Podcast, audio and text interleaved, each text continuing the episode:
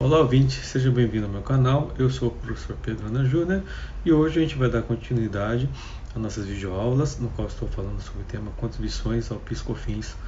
Né? Já falei sobre aspectos constitucionais, aspectos legais, forma de apuração, falei um pouco do histórico desse, dessas duas contribuições, que vale a pena você entender, entender a evolução né?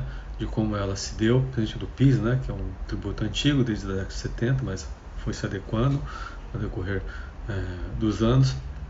Falei do, do regime é, cumulativo. Na aula passada, falei, dei uma introdução do regime não cumulativo, né, que é diferente do cumulativo. O não cumulativo é a questão da tomada de crédito. E hoje a gente vai dar continuidade a, a, ao regime não cumulativo, no qual eu vou falar das forma do crédito, né? como é que se apura o crédito, como é que se aplica a alíquota, né? e como é que o contribuinte é, qual que a lei define né, das hipóteses de poder fazer essa, essa geração de crédito e tomada de crédito para fim de poder bater na base de cálculo do PiscoFins para transformar esse sistema não cumulativo. Então, é, antes de mais nada, se inscreve no canal para poder receber as notificações, receber os novos vídeos, né? E a sua participação é bastante importante, né? E também não perca a oportunidade de comprar o meu livro curso Imposto de Renda Pessoa Jurídica, que é um item exclusivo aqui no meu canal, e o link da descrição vai estar aí na, no corpo do próprio vídeo. Então, é, passamos agora então a, ao início dessa videoaula, no qual vou dar continuidade ao sistema não cumulativo, no qual é, o contribuinte pode tomar o crédito, ou seja, com, é, abater o crédito adquirido de piscofins da cadeia anterior, né? E a, lei vai, a gente vai ver que é a lei que vai estabelecer quais as hipóteses que contribuinte dá. Então, é um sistema um pouco diferente do CMS, um pouco diferente do, do IPI, né? Que, no qual existe um destaque na nota fiscal, no qual você tem um livro de operação é, do, do ICMS, de operação do PIS, é, do, do IPI, aqui no, no, no PIS você não tem. Você tem um, uma sistemática que foi criada pela Receita Federal do Brasil, né, um sistema eletrônico, no qual você pode é, vinculado às notas fiscais tomar o crédito, mas é um pouco diferente. A gente vê que ele não é não cumulatividade 100% pura, como se fosse um, um crédito presumido que o legislador é, lista e é, dá a opção do cliente poder tomar o crédito. Então, basicamente, como é que funciona? Sobre os itens que a legislação dá e possibilita a tomada de crédito, o, que, que é o contribuinte vai fazer? Sobre aqueles valores, ele vai aplicar a alíquota de 1,65 de PIS e 7,6% de COFINS e vai gerar o crédito e esse é o valor que ele vai poder utilizar para fim de abater da base de cálculo, fazer a, a utilização, né? E por isso transformar ele em sistema não cumulativo. Esse valor né, como é que ele é contabilizado? Né? Ele pode ser contabilizado como ativo da sociedade, ou seja, débito em ativo, aplicação de recurso ativo, cuja contrapartida vai ser uma redutora de custo ou pode ser uma receita no resultado do contribuinte. Tá? Então, é, o correto, no meu entender, seria uma redutora de custo, no qual você vai reduzir o valor do custo, como CMS, como IPI, e vai ter um valor menor ali no estoque da mercadoria para fim poder é, utilizar e abater o crédito na utilização. Tá? É, se, você, se o contribuinte não conseguir te dar o crédito 100% naquele mês, sobrar um, um, valor a mais, tá? ou seja, ele não utilizou, então ele é, tem um excesso, esse excesso não é perdido, ele pode utilizá-lo no mês subsequente. Então, ele vai poder utilizar, ele controla isso né, é, no local apropriado e depois utiliza no mês subsequente para poder fazer a utilização e assim vai utilizando até poder esgotar esse valor do crédito.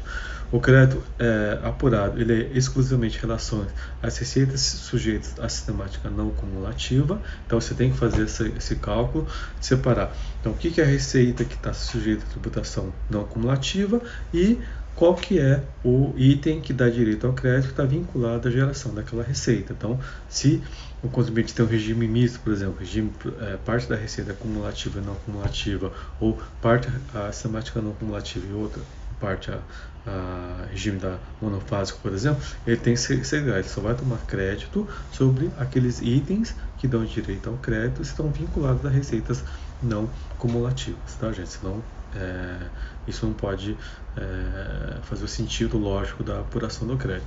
E é vedado o crédito de bens que já integraram o patrimônio da pessoa jurídica. Tá? Então, por que houve essa restrição que o legislador trouxe? Que muitas empresas estavam fazendo? Né? Fazer uma espécie de planejamento tributário. Eu tinha lá um bem do meu ativo imobilizado. Tá? Esse bem meu ativo imobilizado, como é que eu tomava crédito? Né? Através da despesa de depreciação. E a gente sabe que a, a despesa de depreciação, ela, dependendo do tipo, tipo de bem, ela demora muito para poder se depreciar. Um edifício, por exemplo, né? 20 anos. Né? Então, uma máquina, 10 anos. Então, eu vou tomar crédito desse valor durante 10 anos, durante 20 anos. Então, o que, que muitas empresas faziam? Principalmente com ativo imobilizado. Transferia esse ativo imobilizado para uma outra pessoa jurídica né? e fazia alocação desse prédio né? para ah, a pessoa jurídica. Então, isso gerava o quê? Né? Gerava né, uma despesa de aluguel na, na, na loca, pelo locador e aumentava o valor do crédito de piscofins. Né? E essa empresa que recebia o imóvel, ela pegava esse bem, né? É, jogava no seu ativo mobilizado, geralmente é, essa empresa seria uma empresa cuja atividade seria imobiliária, ela ia ser tributada pelo lucro presumido e tributava a receita pelo imposto de renda por um valor menor e é, é, se aproveitava da despesa de depreciação né, e pagava o PIS/COFINS pela cumulatividade. Só que em contrapartida, a empresa locadora ela tinha uma despesa de locação um valor maior e gerava um crédito de PIS/COFINS no valor maior. Então, a Receita Federal do Brasil é, vendo esse tipo de manobra, esse tipo de planejamento tributário, alterar a legislação fazendo essa, essa, essa restrição. Então, é, se o bem já fez parte do patrimônio da pessoa jurídica um dia, né, ele for transferido e ele for locado, gerando despesa de aluguel, então eu não vou poder tomar o crédito de piscofins pela sistemática não acumulativa. Tá? Então isso é uma coisa que tem que tomar bastante cuidado né, quando a empresa for fazer esse tipo de manobra, esse tipo de planejamento. E agora a gente vai ver agora quais são as hipóteses que o contribuinte vai poder tomar crédito. Né? Então, para isso, o que, você tem que analisar? O artigo 3 da Lei 10637 de 2002 ou a Lei 10833 de 2003. Então, o que, que ele vai falar nesse artigo 3 Do valor apurado na forma do artigo 2 a pessoa jurídica poderá descontar créditos calculados em relação a. Tá? Então, aí vai, vai ter as hipóteses que quais são os itens né, e bens né, que dão direito a crédito para o contribuinte. Sobre que, o que, que eu posso tomar crédito? Então, inciso 1, dos bens adquiridos para revenda. Então, eu sou lá uma empresa que compra e revende mercadoria, um supermercado, por exemplo, né, um comerciante. Então, eu compro para poder revender. Então, sobre esse item que eu compro e revendo, é um item que eu posso tomar crédito. Né? Porque eu sou obrigado a tributar pelo regime da não conectividade, então faz sentido tomar crédito pelo valor, porque eu vou revender aquele produto, então eu me acredito do PIS COFINS pago na cadeia anterior, exceto em relação às mercadorias e aos produtos referidos no inciso 3 do parágrafo 3 do artigo 1 desta lei e no parágrafo 1 e artigo é, parágrafo 1 do artigo 2 desta lei, no caso,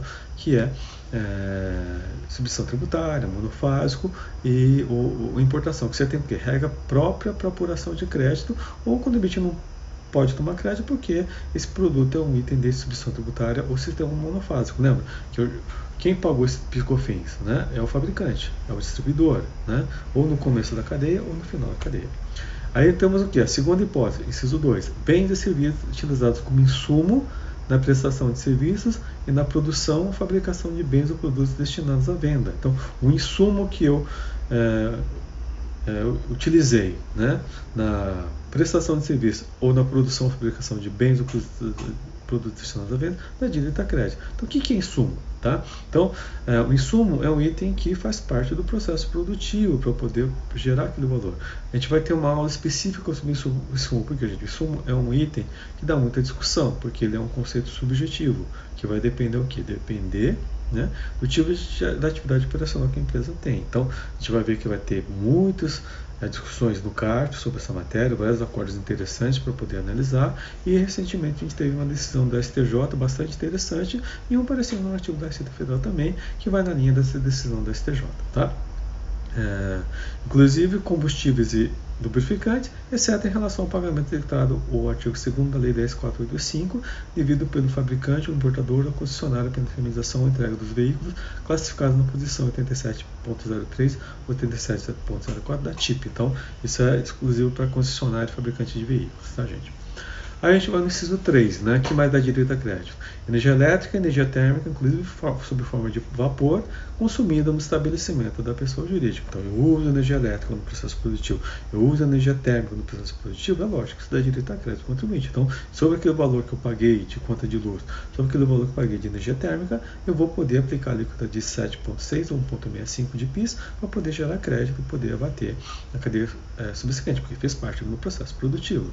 É, inciso 4. Aluguéis de prédios, máquinas e equipamentos pagos à pessoa jurídica utilizados na atividade da empresa. Então, é, se eu alugar um prédio, né, se eu é, alugar um, um, uma máquina, um equipamento, né, e, se, a, se a locação for paga para uma pessoa jurídica, eu dou direito a crédito. Por quê? Eu estou utilizando na atividade da minha empresa. Tá? Agora, se eu pago uma pessoa física, não dá direito a crédito.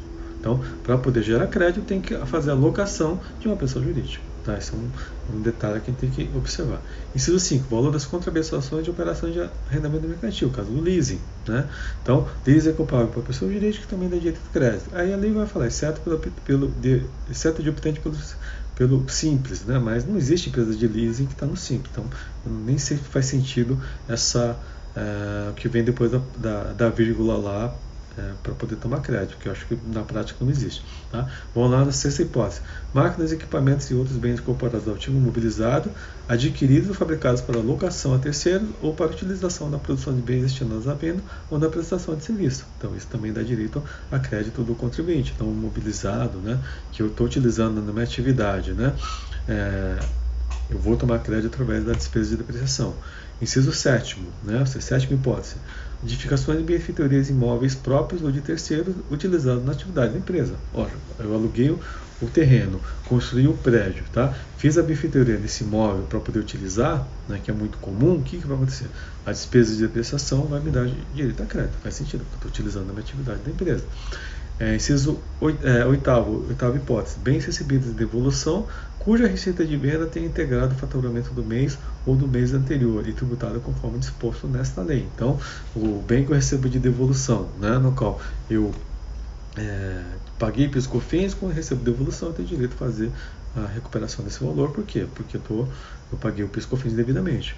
Nona hipótese, armazenamento de mercadoria e frete na operação de venda, nos casos do inciso 1 e 2, o insumo ou revenda, quando o ônus for suportado pelo vendedor. Então, o, o, frete né, e a despesa de armazenagem, quando o vendedor assume o ônus tá, dele, custo dele, então dá direito a crédito, faz sentido. É, inciso 10. Vale transporte, vale refeição, vale alimentação, fardamento uniforme fornecido aos empregados por pessoa jurídica que explora atividades de prestação de serviço de limpeza, conservação e manutenção. Então, isso não tinha na lei, foi inserido. Então, nesse caso, dá direito a crédito. Apesar de ser pago para a pessoa física, que é o funcionário, dá direito a crédito, porque isso é um dos itens essenciais para atividade. É, é, para esse tipo de atividade, tá, gente? É, Décima primeira hipótese, bens comparados ao ativo intangível adquiridos para utilização na produção de bem destinados à venda ou na prestação de serviço. Então, eu adquiri eh, aquele bem intangível, aquela marca, aquela patente, e, e é utilizado para atividade operacional, eu vou poder utilizar o, o, crédito através da amortização. Então faz sentido porque faz parte da minha atividade operacional. Tá? E aí, o que, que a lei vai falar né, no seu parágrafo 1 artigo 3 né? É, qual o momento que eu vou tomar o crédito? Tá? Então, no caso do é, item para revenda ou no caso do insumo, vai ser no momento da aquisição desse item. Né? Então, quando eu adquiro esse bem, eu vou ter direito ao crédito e vou poder é, é fazer a utilização. No caso né, do é, energia elétrica, energia térmica, aluguel, frete e leasing, vai ser no, quando a despesa for incorrida. Tá? Então, quando fizer ah, por competência a contabilização é, desse valor, eu vou tomar o crédito. E no caso de encargo de depreciação, amortização dos bens, é, menciona inciso 6, 7 e 9, 11 né, do, do, da, da lei, né, também no caso por competência, quando a depreciação foi incorrida no mês. Né, e dos bens mencionados inciso 8 quando houver a devolução do bem. Tá? Então essas são as hipóteses que a lei prevê, né, que, no qual o contribuinte, qual o momento de é, apropriar o crédito para poder fazer a utilização. Tá? E, é, é, e essas são as hipóteses, tá, gente, que é, o contribuinte pode estar direito a crédito para poder fazer a utilização. Está visto onde, gente? No artigo 3 da Lei 10833. Né? Ah, o que, que a lei veda? Né? O que, que não dá direito a crédito? Mão de obra paga pessoa física, então só posso tomar crédito de aquisição feita de pessoa jurídica, de aquisições não sujeitas ao pagamento das contribuições, que é o caso da não incidência, alíquota zero, inclusive no caso de isenção, quando revendidos ou utilizados como insumos em produtos e serviços sujeitos à alíquota zero, isenção não alcançada pela contribuição, né? Então, se a aquisição for isenta, mas subsequente for tributada, haverá crédito. Tá? Então, essa é uma, é uma interpretação que a gente dá em relação a isso, tá, gente? É, então, é, é, isso que eu queria falar na aula de hoje, falar em relação aos créditos, as hipóteses que a legislação dá. Tá? Então, você tem que ir lá no artigo 3 da Lei 10.833, ou Lei, Lei 10.67 de 2002, tá? e com que, qual o momento que fazer essa apropriação. Espero que você tenha gostado da aula de hoje. Se gostou, dá o seu like, se subscreve no canal, compartilha esse vídeo e te vejo na próxima aula. Obrigado.